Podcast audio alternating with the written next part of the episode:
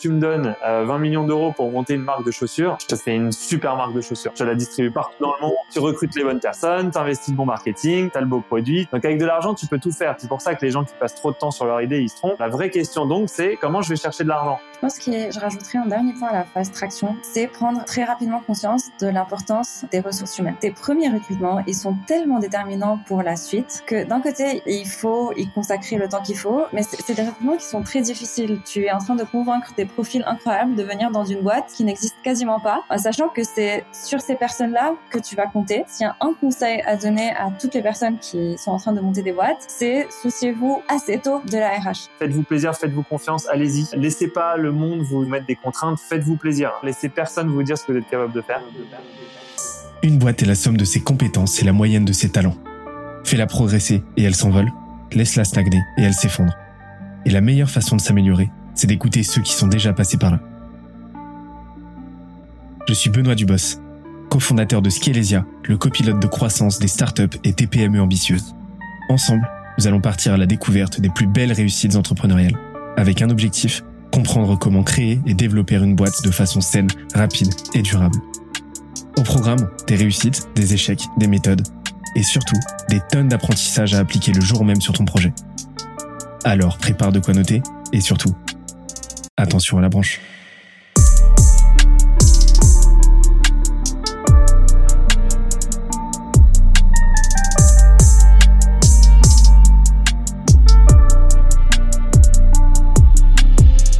Cette semaine, je reçois Emma et Alexandre, cofondateurs de Beanstock, la scale-up qui démocratise l'investissement locatif. On a parlé de comment ils se sont positionnés sur un marché encore très immature au moment de leur création, de comment ils ont géré leur phase de levée de fonds dans une période de profonde incertitude, et de comment ils ont créé une culture d'entreprise hors norme qui leur permet de dépasser leurs objectifs.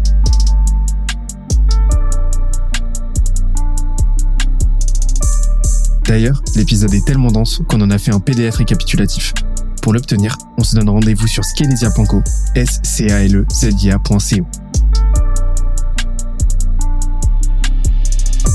Dernière chose, si tu aimes nos contenus, n'oublie pas que la meilleure façon de nous soutenir, c'est de nous laisser une note sur la plateforme de ton choix. Un petit commentaire, ça fait toujours plaisir, et d'en parler à un maximum de monde autour de toi. Let's go. Mais en fait, là, j'aimerais qu'on aille parler euh, on a parlé de la partie maintenant euh, de la partie traction. J'aimerais qu'on aille parler maintenant de la partie euh, momentum en fait. Et, euh, et le momentum, c'est quoi? C'est cinq piliers chez, chez nous, et c'est les cinq piliers qui permettent à une boîte de, de prospérer. Donc faire en sorte que cette phase-là de traction, elle, déjà que que ce momentum-là maintienne cette trajectoire et, et, et, le plus longtemps possible. C'est quoi? C'est euh, bah, c'est le marketing. Euh, donc le marketing, c'est comment vous positionnez, la brand, votre branding, votre marque, euh, votre distribution, comment vous trouvez vos clients, comment vous les attirez, euh, et l'étude de marché qui doit être en flux, pas en stock, donc qui doit être continue. Euh, ensuite, on a la partie produit, donc la partie offre, la partie expérience utilisateur, la partie product development, product management. Ensuite, on a la partie growth, comment vous systémisez, comment vous accélérez tout ça. Euh, est-ce que vous avez déjà du monde en interne? Comment ça se passe? Euh, La partie revenu, donc euh, la partie vente en gros. Et après la partie système entrepreneurial qui englobe tout ça avec, vous en avez déjà parlé, la partie people. Donc la partie recrutement, la partie management et connexe à ça bah, tout ce qui concerne les process, la data et la culture de boîte. Moi, ce que je vous propose, c'est c'est qu'on aille parler un petit peu de la partie marketing pour commencer, parce que j'ai un vrai j'ai une vraie zone d'ombre euh, sur euh, sur la partie positionnement. Euh, comment euh, voilà, vous êtes sur une industrie qui est quand même très ouverte. Vous cherchez à, à, vous à créer quelque part votre propre catégorie qui est bah, l'investissement locatif, l'investissement locatif simple, simple et rapide en fait. Ça a été quoi votre logique en termes de positionnement marché et industrie? Si on veut différencier euh, Beanstalk de, des acteurs du marché en trois points. Euh, le premier côté client serait la transparence, mais pas qu'au niveau des données. Euh, on est hyper transparent dans la façon dont on présente les investissements, mais tous nos intérêts sont alignés avec ceux de l'investisseur, avec ceux de tous nos partenaires, et on communique ça à tout le monde. Euh, donc, euh, je donne un exemple qui, qui est assez simple, c'est que du coup, nous, on intègre énormément d'acteurs sur toute la chaîne de valeur que ce soit des artisans pour les travaux ou des banques pour les, pour les crédits.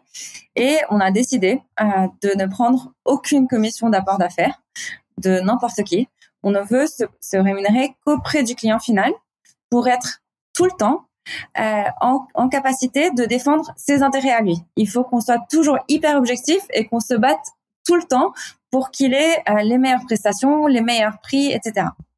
Euh, c'est une chose que, que, nos clients apprécient beaucoup parce qu'ils savent que à la fin, bah, s'ils font confiance à quelqu'un de notre équipe, il va se battre mieux que pour, pour leur intérêt. le deuxième, le deuxième point de, de positionnement qui, découle un peu du premier, c'est dans, le choix euh, des produits d'investissement qu'on va aller chercher. Euh, ça, découle un peu de la transparence au niveau euh, de, de, la présentation des investissements. On est conscient, et ça, on a été conscient assez tôt de par l'expérience d'Alex, qu'un investissement ne se termine absolument pas quand tu vends l'appartement. C'est là que tout commence. Donc là, tu as, 10 à, 20 ans pendant lesquels tu vas être propriétaire bailleur euh, et où tu vas devoir euh, gérer euh, que ça ton locataire, ton bien euh, euh, ou autre.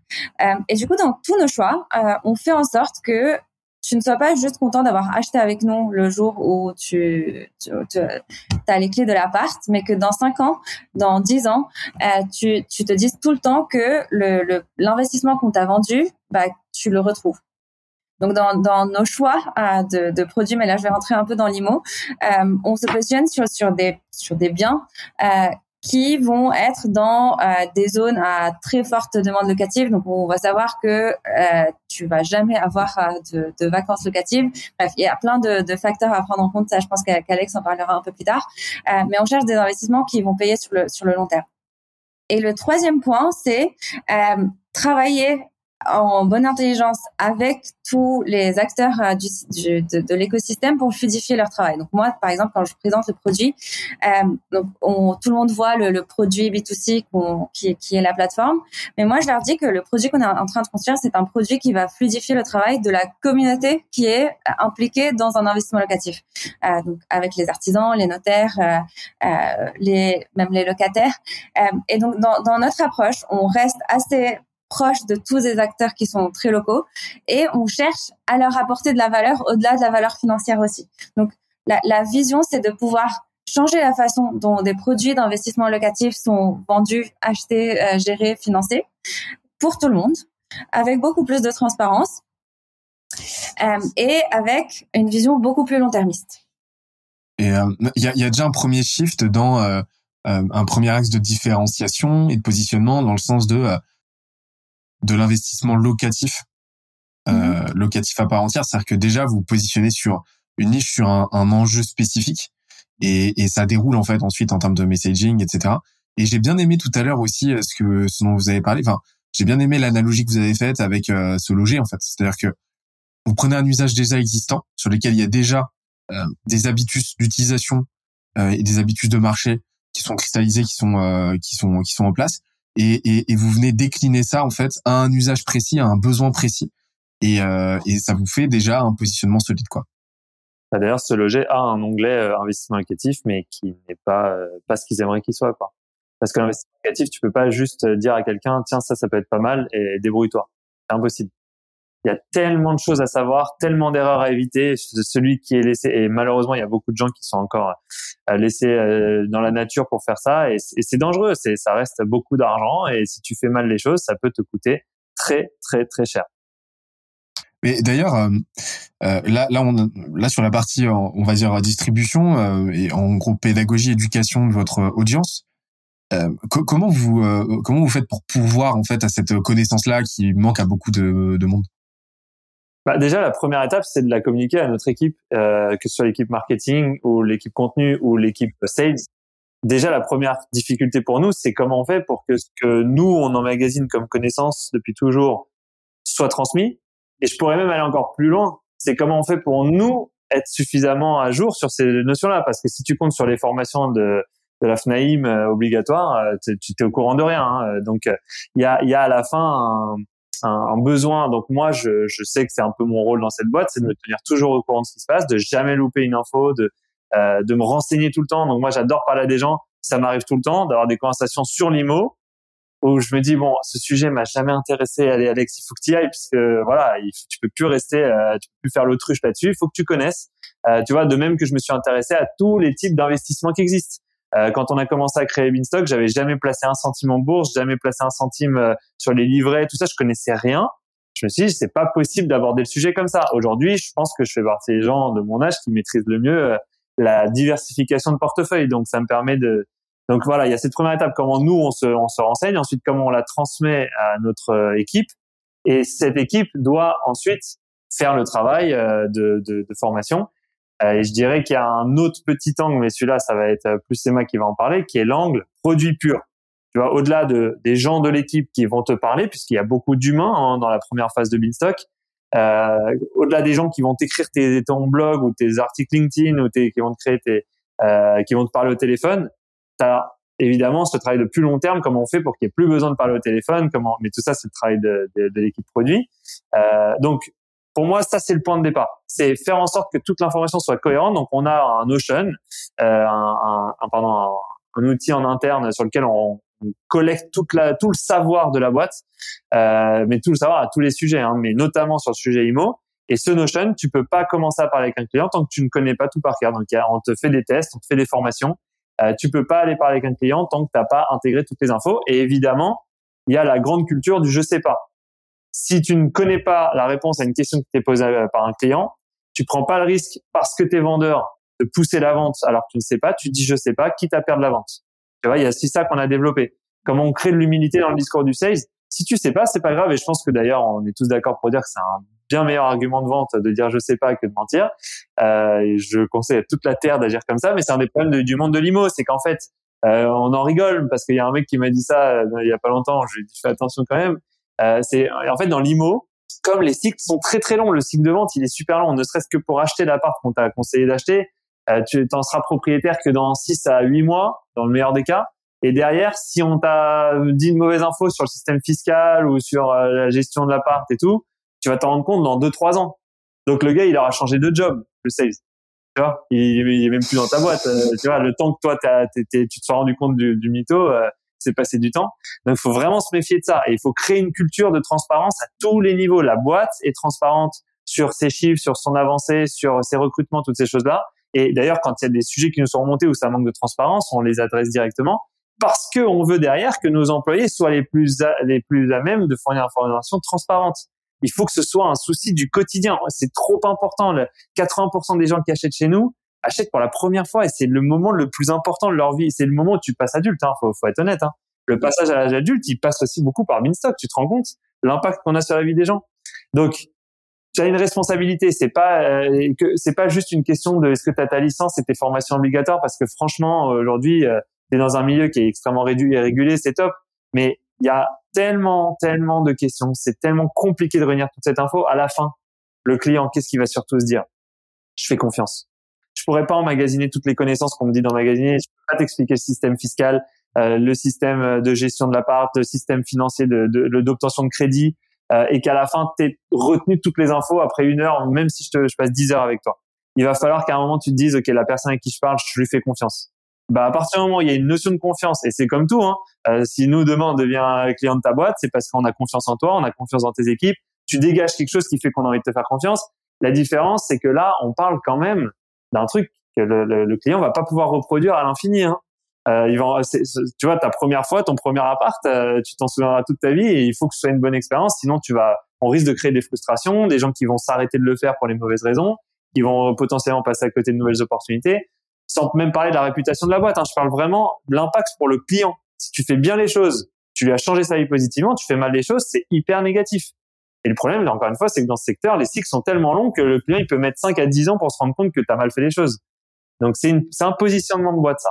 Tu vois, c'est une décision que tu prends au début. Je suis prêt à renoncer à la croissance à court terme pour maintenir à long terme la confiance que les gens ont en moi et j'ai pas honte de dire que j'ai monté une belle boîte qui a aidé des gens. Voilà. Bon, deuxième punchline de l'intro. voilà. Il y, a un point aussi sur la, façon dont on a pensé le parcours. Euh, c'est qu'au début, donc un client va en effet parler à un expert en immobilier qui va tout lui expliquer, etc. Mais on sait, comme Alex le disait, que tu ne vas pas pouvoir assimiler toutes les infos euh, en deux fois.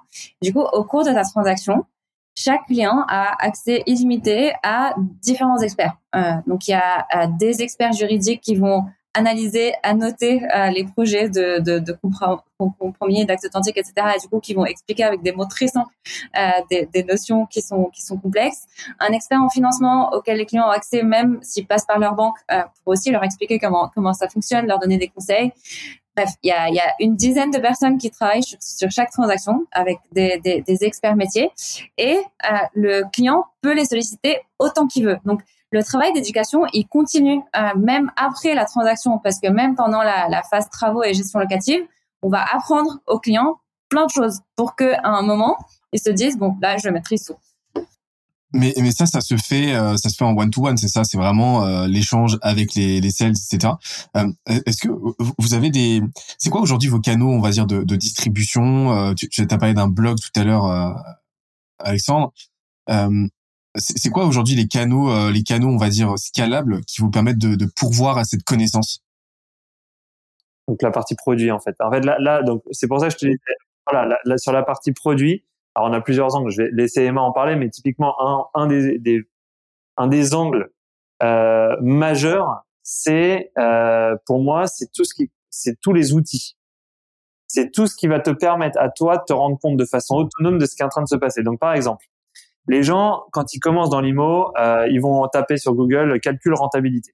Ok, ça c'est un truc normal. Hein, tu peux pas te lancer dans l'investissement sans penser renta. Il y a un moment, il va falloir que tu acceptes de chercher la définition du truc. Et euh, sauf que là, en fait, tu as autant de définitions que de liens qui vont sortir sur Google. Et je sais que Google est prolifique en liens. Euh, donc, tu vas avoir euh, aujourd'hui première responsabilité de Beanstalk, c'est quand on va te définir un terme, on te, on t'explique d'où vient cette définition, pourquoi on a décidé de faire comme ça. Mais on va aussi te fournir un petit outil qui te permet de voir que tu vas dans une renta. Ah, donc, je te donne le principe général, c'est tu divises. Euh, donc, au numérateur, tu prends ton ce que tu gagnes, et au dénominateur, ce que tu as investi. Ok, comme tour, hein, voilà. T'investis 100 000 euros, tu gagnes 5 000 euros par an, t'as fait 5%. Sauf qu'en réalité, la question de ce que tu gagnes, elle est très compliquée. Parce que euh, tu touches un loyer, mais derrière, personne ne s'imagine le nombre de que tu as. Les charges de copro, la taxe foncière, la taxe d'habitation. Non, en l'occurrence, euh, celle-là, c'est pas du tout une bonne idée de commencer par là. Donc, taxe foncière, euh, les, euh, toutes les assurances, emprunteurs, assurance habitation, euh, l'assurance garantie loyer impayé si tu en prendre une, gestion locative si tu passes par une agence, les impôts, les intérêts d'emprunt. Bref, tu as des listes entières de frais que la plupart des gens oublient ou ne savent même pas calculer. Et, et franchement, c'est compliqué. Et donc, pour éviter des discussions qui durent des années sur euh, mais pourquoi euh, moi mon agence elle m'a dit que je pouvais facilement faire du 6% et vous vous me vendez du 4%, ben, on vous donne un outil qui vous permet de voir toutes les lignes juste que vous vous rendez compte de toutes les lignes qui existent. Et il fait peur cet outil, hein. franchement. Tu, tu, tu vois, c'est un outil. les gens, quand ils veulent calculer une renta, moi, je leur vends, je leur dis, bah, il y a un super outil pour calculer une renta. Ils s'attendent pas à ce qu'il y ait autant de lignes. Ils s'attendent pas à ce qu'il y ait autant de choses à déduire. Et quand tu fais toutes tes déductions, que tu as passé du temps sur l'outil, là, il y a, y a, un message dans ta tête qui est, ah ouais, en fait, euh, c'est sérieux comme sujet. Je peux pas y aller comme ça. Je peux pas faire confiance à, à l'agent IMO qui me pousse à acheter très vite ou euh, à mes parents qui ont l'air de d'avoir acheté dans les années 80 où ça valait 1000 euros le mètre carré à Paris. Voilà, on n'est pas là-dedans. Euh, il va falloir que je me renseigne sérieusement. Et donc, t'envoies des signaux de sois attentif quand on te parle, fais confiance, mais aussi renseigne-toi. Tu vois, euh, c'est pas juste. Euh, c'est encore une fois, le, il faut que je te donne l'information, mais il faut aussi que je te donne l'aspect plus irrationnel de attention, c'est un sujet sérieux. Ça, il faut impérativement le communiquer. Et là, les outils qu'on développe sont hyper forts pour ça. Aujourd'hui, en termes d'acquisition scalable, on a vraiment des outils, bah, typiquement, euh, calculer ta rentabilité réelle, c'est un outil qui est extrêmement populaire. Les gens, ils se rendent compte que ce qu'on leur a vendu sur papier, on n'y est, est plus du tout en réel. Euh, on a aussi un outil de simulation de capacité d'emprunt. Aujourd'hui, avec tout ce qu'on entend sur les taux qui montent, sur euh, l'IMO qui va peut-être baisser, les trucs, machin, les gens sont complètement perdus, les nouvelles normes d'emprunt. Bah, donc, on a créé un outil et il est compliqué, il a été compliqué à créer, il est mis à jour très régulièrement par la boîte. Euh, par l'équipe produit pour avoir l'outil le plus le plus fiable possible pour savoir combien tu peux emprunter. Bah ça, cet outil, encore une fois, il y a eu beaucoup beaucoup de travail, mais une fois que tu as ta réponse, tu vois, tu, peux emprunter 222 000 euros, bah boum, tu sais comment avancer. Et ça, c'est des outils qui, qui font gagner un temps fou parce que euh, petit à petit, si tu fais bien ta to-do investisseur, de savoir combien tu peux emprunter, comprendre le modèle fiscal qu'il y a derrière, euh, savoir combien tu vas vraiment perdre ou gagner, en combien de temps, euh, euh, au bout de combien de temps l'appart euh, peut être vendu avec une vraie plus-value nette? Les gens, ils t'imagines pas à quel point c'est compliqué de savoir. C'est une question qui est très fréquente. Hein. Est-ce que si je revends dans 4 ans, j'ai gagné de l'argent? Ah bah, c'est une question qui est très compliquée en fait. Et là, on a la réponse pour toi. Hein. On te dit à partir de quelle année tu dois revendre pour avoir commencé à gagner de l'argent. Et c'est surprenant, hein, ça prend du temps de rembourser tous les faux frais, de voir toutes les charges que tu as à payer à droite à gauche. Ton loyer, en fait, tu couvres à peine, euh, je sais pas, tu vas, tu vas avoir quasiment euh, minimum 30% de ton loyer qui part dans des frais que tu n'avais pas vu venir, quoi. Tu vois, donc bref, tu as, plein de, t'as plein, les outils sont extrêmement puissants. Après, tu vas avoir, Emma, je te laisse peut-être décrire un peu plus si ça t'intéresse, Benoît, mais euh, toute la page info. On a travaillé énormément sur cette page information. C'est pas la même chose de te présenter une, un bien sur Beanstock et sur ce loger, parce que sur ce loger, euh, bon, c'est la libre appréciation de l'agent, il te raconte un peu ce qu'il veut. Euh, est-ce qu'on veut pas Alors il y a des il y a des petites normes, hein, mais euh, globalement, s'il veut te dire qu'il est lumineux, bah, qu'est-ce que c'est de la lumière? Qu'est-ce que ça veut dire lumineux? Est-ce que on va pas lui reprocher de pas avoir été précis Nous, le but c'est de tout chiffrer. Donc même quand on dit que c'est lumineux, on va te mettre euh, le, le nombre, enfin le, les rayons, à quel point ils pénètrent dans, le, dans l'appart. Voilà. Si on doit parler de est-ce que c'est bruyant, on va pas t'écrire bruyant, on va te mettre le nombre de décibels. J'exagère, mais c'est c'est ça l'objectif de Minstock, c'est de te donner que de l'observable, du quantifiable, parce que tout ça, c'est un investissement que tu es en train de faire. Ça doit être comparé à ton livret A. Et bizarrement, ton livret A, tu connais ton taux sur Internet, il y écrit que ça passe à 2%. Là, il y a personne qui te donnera le vrai chiffre. Il va falloir que tu ailles le chercher. Donc, Beanstalk a fait un très, très, très gros travail d'information sur les pages. Donc, en fait, vous avez euh, mis en place un, un, un funnel, un, entonnoir d'acquisition, de, de conversion, qui commence par du, du SEO, de ce que j'ai compris. En gros, si tu, si tu veux qu'on détaille les différents canaux d'acquisition. Donc, euh, le SEO est un des, des canaux et c'est un canal qui est très efficace euh, parce qu'encore une fois, euh, y a, les gens sont intéressés par l'immobilier. du SEO découle directement le SEA qui renvoie vers principalement des outils. Donc, on va on va chercher ce que les gens ont envie de, de, de, savoir. on va voir quels sont les, les mots-clés les plus recherchés, quels sont quelles, réponses sont apportées à, ces mots-clés. Euh, et après, il y a euh, trois autres canaux principaux. Un, c'est euh, tout ce qui est referral. Euh, donc, les gens adorent parler de, leurs investissements. Les gens, ils sont, très contents quand ils l'ont fait et que ça s'est bien passé, euh, de partager, ça avec, leur entourage. Donc, on a beaucoup de clients qui nous recommandent. Et d'ailleurs, la première année, on n'avait que ça. On n'avait pas encore de budget marketing. On a, fait que de la croissance par recommandation. Après, il y a tout ce qui est travail de la notoriété de la marque. donc là, c'est beaucoup plus tout ce qui est social ads, etc., où on, travaille pour faire connaître la marque et du coup ramener les gens parce que on, a un message qui, a touché leur, leur situation. et le dernier, donc c'est de la notoriété aussi, mais différentes, euh, c'est la presse. Euh, la presse, c'est quelque chose qui fonctionne euh, très bien dans notre domaine.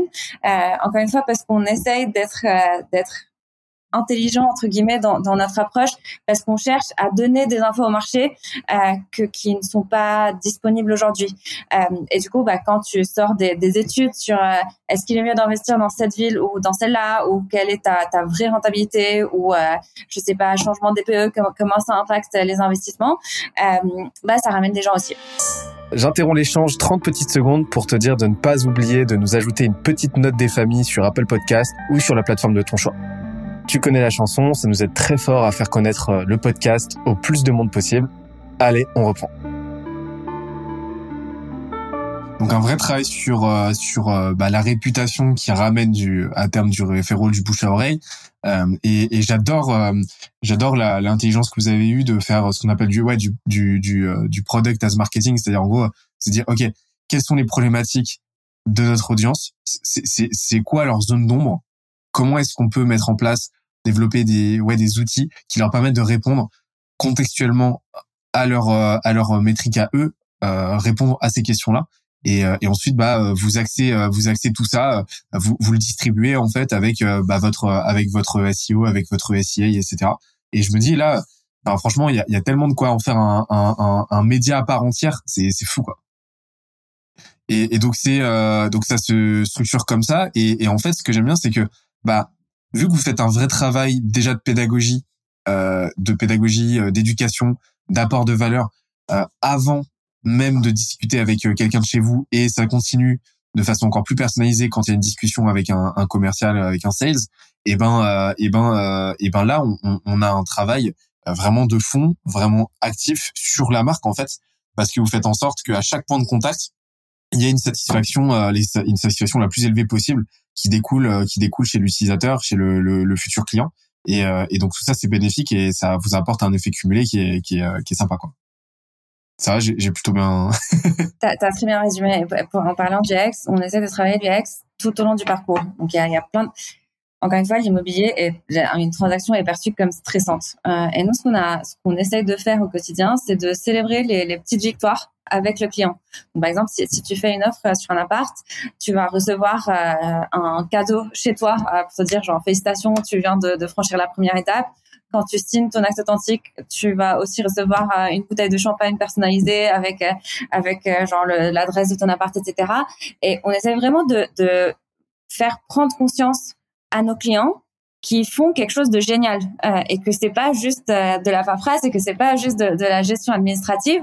ils sont en train de faire, de prendre une décision hyper importante dans leur vie et ils doivent en être fiers. En fait, tu fais, tu surdélivres par rapport à ce que ferait un agent, euh, une agence classique en fait. Bah, l'agence classique, c'est en France, les agences travaillent pour des vendeurs. Nous, on travaille pour un acquéreur et on travaille pour un acquéreur qui investit c'est pas le travail des agents de te faire ce travail. C'est pas leur rôle de t'apporter tout ça. Il n'y a pas ce rôle-là sur le marché aujourd'hui en France. Aux États-Unis, par exemple, c'est beaucoup plus classique d'avoir un agent qui représente l'acheteur, un, agent, un agent qui représente le vendeur. En France, il représente le vendeur. Donc, on peut pas lui reprocher de pas avoir fait le travail euh, comme nous on aurait pu faire. Nous, on est mandaté par l'acheteur. Ok, très clair. Et, euh, et vous l'avez modélisé ce parcours-là? Euh, Vraiment, c'est quelque chose, cette customer journey, c'est quelque chose de, de vraiment très très cadré, etc. Ça a pris du temps, mais on l'a modélisé. Ouais. Mais c'est, mais c'est super, euh, c'est super important, ça. Que c'est ça qui permet de voir un petit peu les points de friction, les points d'optimisation et tout. Tout à fait. Donc, en gros, quand on a commencé, tu avais euh, une personne euh, qui était bah, soit Alex, soit moi, soit la première personne qui nous a rejoint, euh, qui faisait toute la transaction, donc qui gérait le financement, les travaux, etc. Et petit à petit, et aussi pour des raisons de, scalabilité et, d'efficacité et de, sérénité de l'équipe, on a séparé ces différents rôles. Mais typiquement, pour le produit, c'était hyper compliqué quand on a commencé de commencer à développer un produit qui va gérer la transaction parce qu'on n'avait aucune idée de comment va se passer le process. Donc, ce qu'on a fait, c'est que pendant un an, on a construit un MVP géant avec des outils existants sur le marché. Donc, euh, on a utilisé des CRM, euh, des outils euh, low code, etc. Et on s'est dit, on va pouvoir itérer beaucoup plus rapidement pour arriver à une, à une version quasi finale, parce que ça ne sera jamais finale. Et là, on code. Mais là, ce qu'on veut, c'est qu'on veut tester, on veut apprendre, on veut voir si euh, ce modèle-là convient à nos équipes, s'il convient aux clients, euh, et, et bah, changer rapidement. Et, et, du coup, là, donc il y a, y a, quelques mois, on a enfin commencé à, à développer ça dans le dur, euh, mais le faire dès le début aurait été une grosse erreur. Et du coup, il faut aussi savoir où t'investis quand et rester flexible et surtout donner de la flexibilité à tes équipes. Et donc ça passe, euh, donc ça passe vraiment, vraiment par cette modélisation. Et ensuite euh, une, une, une question euh, permanente de comment est-ce que je peux optimiser ça et comment est-ce que je peux faire en sorte de de, de surdélivrer par rapport aux attentes à l'instant T de mon, de mon utilisateur quoi. Tout à fait. Et d'ailleurs, euh, ça, c'est, on a une équipe euh, qui n'existe pas dans, dans, beaucoup de boîtes, euh, qu'on aime beaucoup. C'est une équipe qui s'appelle Business Ops, donc les, les, opérations du business. Et cette équipe, c'est un peu un, un, buffer entre l'équipe tech et produit et les équipes opérationnelles pour pouvoir bah, rapidement mettre en place des choses. Donc, euh, si demain je veux sortir euh, une V1 d'un outil hyper compliqué de matching entre ma base client et les types d'investissements que j'ai, bah, si je demande ça à l'équipe produit, ça va prendre du temps. Alors que là, on a des personnes euh, qui, qui réfléchissent à ça tout le temps et qui voient comment mettre ça en place hyper rapidement. Donc, typiquement, cet outil-là, on a pu le sortir en un jour. Et du coup, là, on arrive à le tester, euh, on arrive à faire plein de choses parce qu'on a une équipe qui est responsable des opérations internes de la boîte. C'est génial ça. Bah c'est euh, un peu ou prou le euh, le rôle d'un growth dans la définition originelle en fait du growth quoi, c'est-à-dire d'identifier des opportunités et, de rapidement mettre en place une phase de test bien bien lean, bien optimisée comme il faut, bien efficiente pour pour limiter l'investissement et décongestionner aussi les équipes métiers au maximum. Et, et, donc en fait, ils font vraiment ce travail-là de veille, de réflexion, de transversalisation. C'est ça des des bah, des différentes équipes pour comprendre quelles sont les problématiques et, et trouver des solutions business rapides à, à, à, implémenter, faciles à exécuter, pour faire en sorte que ça tourne. C'est exactement ça. Trop bien. Et il y a combien de personnes dans cette équipe? Aujourd'hui, ils sont quatre. Et c'est quoi leur profil euh... Mais on recrute, donc euh, pour toutes les personnes intéressées, c'est une des équipes euh, les plus incroyables. Et comme profil, c'est la première personne, donc le manager de cette équipe. C'est une histoire hyper intéressante. Il avait postulé chez nous, mais il aimait juste la boîte. Il savait pas trop quoi, qu'est-ce qu'il allait faire dans la boîte. Et c'était la même chose de notre côté parce qu'il avait un top profil. C'était quelqu'un qui a fait euh, très bonne école de commerce, qui avait fait des stages en finance.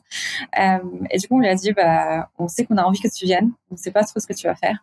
Et petit à petit, c'est lui qui a monté cette équipe parce qu'il allait parler à tout le monde et il essayait de les aider dans leur quotidien. Donc, euh, quand n'importe qui avait un problème, ils allaient voir une personne qui s'appelle Romain et, et, Romain va arriver à résoudre leurs problèmes euh, dans la journée. Pour l'anecdote, il y, y a un siège à côté de Romain. Tellement les gens passent, à, passent du temps à demander des choses à Romain, il a un petit siège à côté de lui. C'est génial. C'est l'oracle. C'est vrai.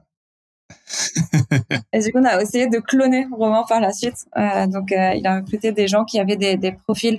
C'est typiquement des profils soit euh, soit école de commerce, soit qui ont fait des, des opérations, mais c'est surtout des, des, profils qui s'intéressent aux problématiques euh, des équipes et qui s'intéressent aussi aux solutions existantes sur le marché pour résoudre ça rapidement. Après, après, il y a aussi une précision, c'est que ça reste des très très beaux profils tous. C'est-à-dire qu'il faut quand même un certain degré d'analyse, euh, une capacité à manipuler euh, des chiffres en très grande quantité. C'est quasiment de la data science au stade où ils en sont.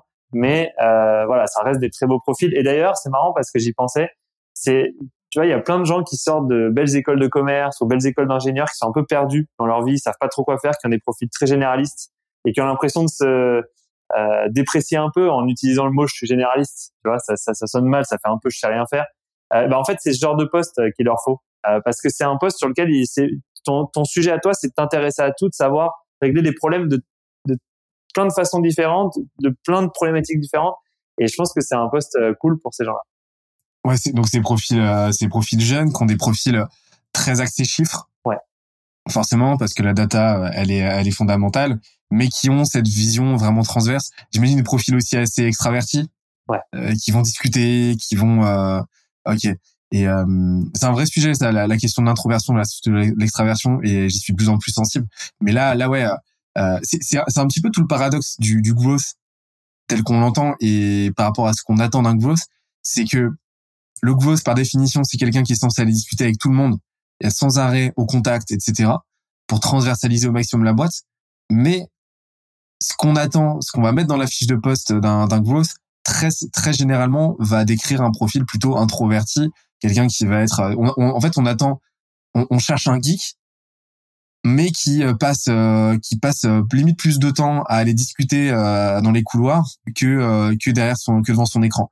Et, et, en fait, je trouve que vous avez trouvé intuitivement cet entre-deux de façon, de façon assez, de façon très smart, en, en allant chercher des profils extraverti avec une portée beaucoup plus euh, business, mais qui au final résolvent les mêmes problématiques que résolverait un growth, juste avec d'autres outils. Donc pas forcément, euh, donc potentiellement moins de tech, mais euh, mais euh, tout autant de data et, euh, et beaucoup plus de transversalisation quoi. Donc super intéressant. C'est la première fois que j'entends que j'entends cette approche là. Donc c'est trop cool.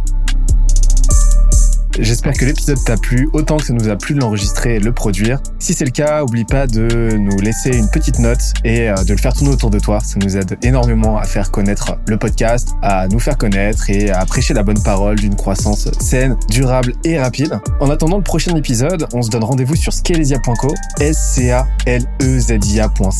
où tu découvriras des cours, des vidéos et des lives en libre accès pour t'aider à faire décoller ta boîte comme jamais. C'est notre promesse, c'est ça qu'on aime faire et on va continuer de le faire. On se dit à très vite. Bye bye.